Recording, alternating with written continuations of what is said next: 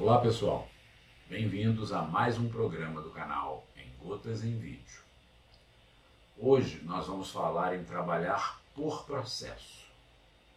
Mas o que, que significa isso, Val? As empresas, de um modo geral, vêm trabalhando por função, de forma compartimentada. Olha, eu sou o cara que trato das finanças da empresa, a minha equipe trata do RH, ou eu sou a pessoa responsável pela comercialização dos produtos. Em verdade, pessoal, isso é apenas para que se tenha um lugar onde viver dentro da empresa, as áreas funcionais dela. Para que se tenha uma ordem hierárquica. Em verdade, a gente deve trabalhar por processo. Algo que começa na solicitação de um cliente e termina quando a gente presta um serviço ou vende, fornece um produto para esse cliente. Mas o que, que a gente precisa para trabalhar nessa filosofia? A gente precisa ver a empresa, a organização aonde a gente trabalha, como se a gente estivesse vendo através de um drone, lá do alto, olhando todos os processos da empresa, permeando cada área. No programa de hoje, nós vamos ver como a gente pode obter conhecimentos para trabalhar desta forma. A pergunta do programa de hoje é: quais são as competências necessárias para trabalhar por processos? Vamos descobrir nos próximos minutos? Bom programa. As empresas modernas vêm enfrentando dificuldades para contornar uma contradição empresarial. Embora a nova geração tenha pouco apreço pelo trabalho compartimentado, adotando uma postura mais sistêmica de atuação, interagindo com todos os que podem contribuir para determinado tema, a estrutura hierárquica e a forma de gerir as empresas continua bastante funcional, ou seja, delineada em funções compartimentadas, como os antigos feudos medievais. As organizações modernas necessitam abandonar esta forma antiga de operar para concentrar-se mais na atuação por processos. A necessidade de trabalhar nesse novo formato está fundamentada em três pilares.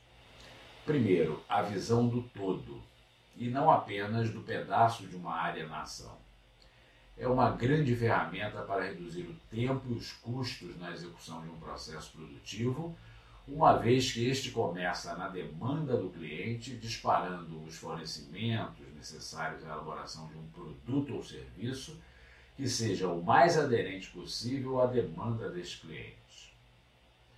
Portanto, os esforços devem ser concentrados nas atividades horizontais que atravessam várias funções da organização.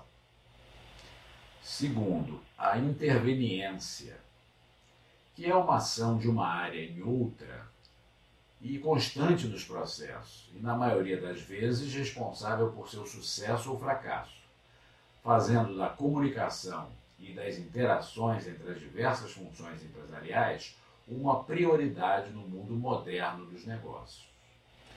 E terceiro, as melhores ferramentas criadas para se executar um plano e residem nas metodologias de gerenciamento de projetos criadas para permitir que diferentes áreas funcionais da empresa atuem de forma integrada na resolução de um problema ou no atingimento de um objetivo estabelecido.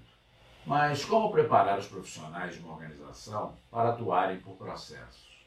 Ou seja, que competências devem ser trabalhadas, ensinadas e desenvolvidas para que as pessoas consigam trabalhar mais horizontalmente e menos por função, gerando uma real visão sistêmica nos colaboradores de uma organização. Bom, pessoal, são sete as competências que devem ser incentivadas para que o trabalho cotidiano seja mais horizontalizado, trazendo maior efetividade aos esforços empregados. Vamos conhecer essas sete competências?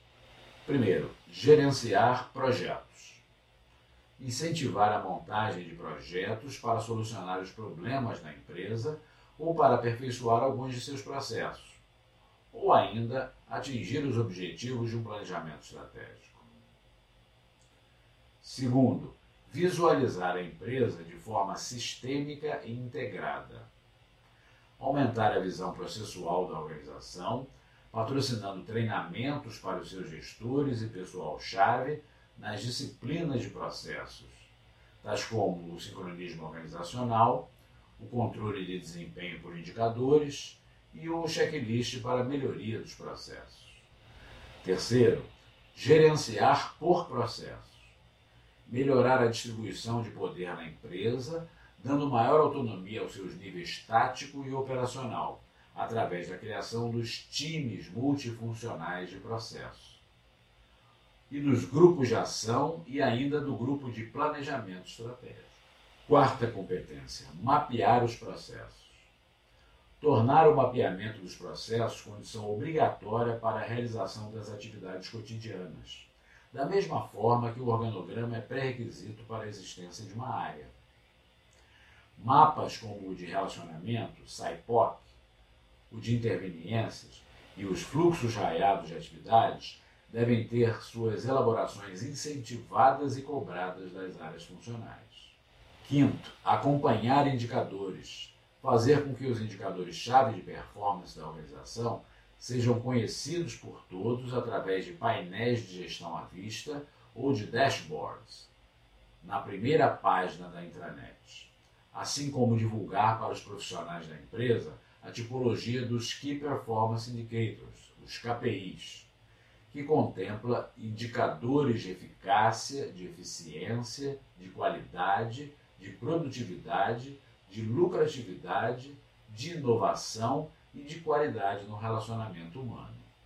Sexta competência: conhecer as interveniências.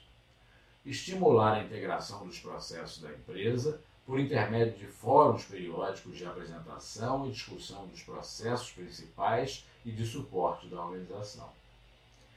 Além de inserir nos planos de ação para a melhoria desses processos o item com quem, with, que mostra de quem depende a realização de uma tarefa, além da própria área responsável por sua execução. E, finalmente, a sétima competência: melhorar a comunicação. Aumentar a eficiência da comunicação entre os diversos níveis hierárquicos da empresa e entre as suas diversas áreas funcionais. Utilizando para isto um periódico, que pode ser um blog sobre gestão por processos, localizado na intranet da empresa e que consiga informar e atualizar os profissionais sobre tudo o que de relevante vem acontecendo nas operações da organização.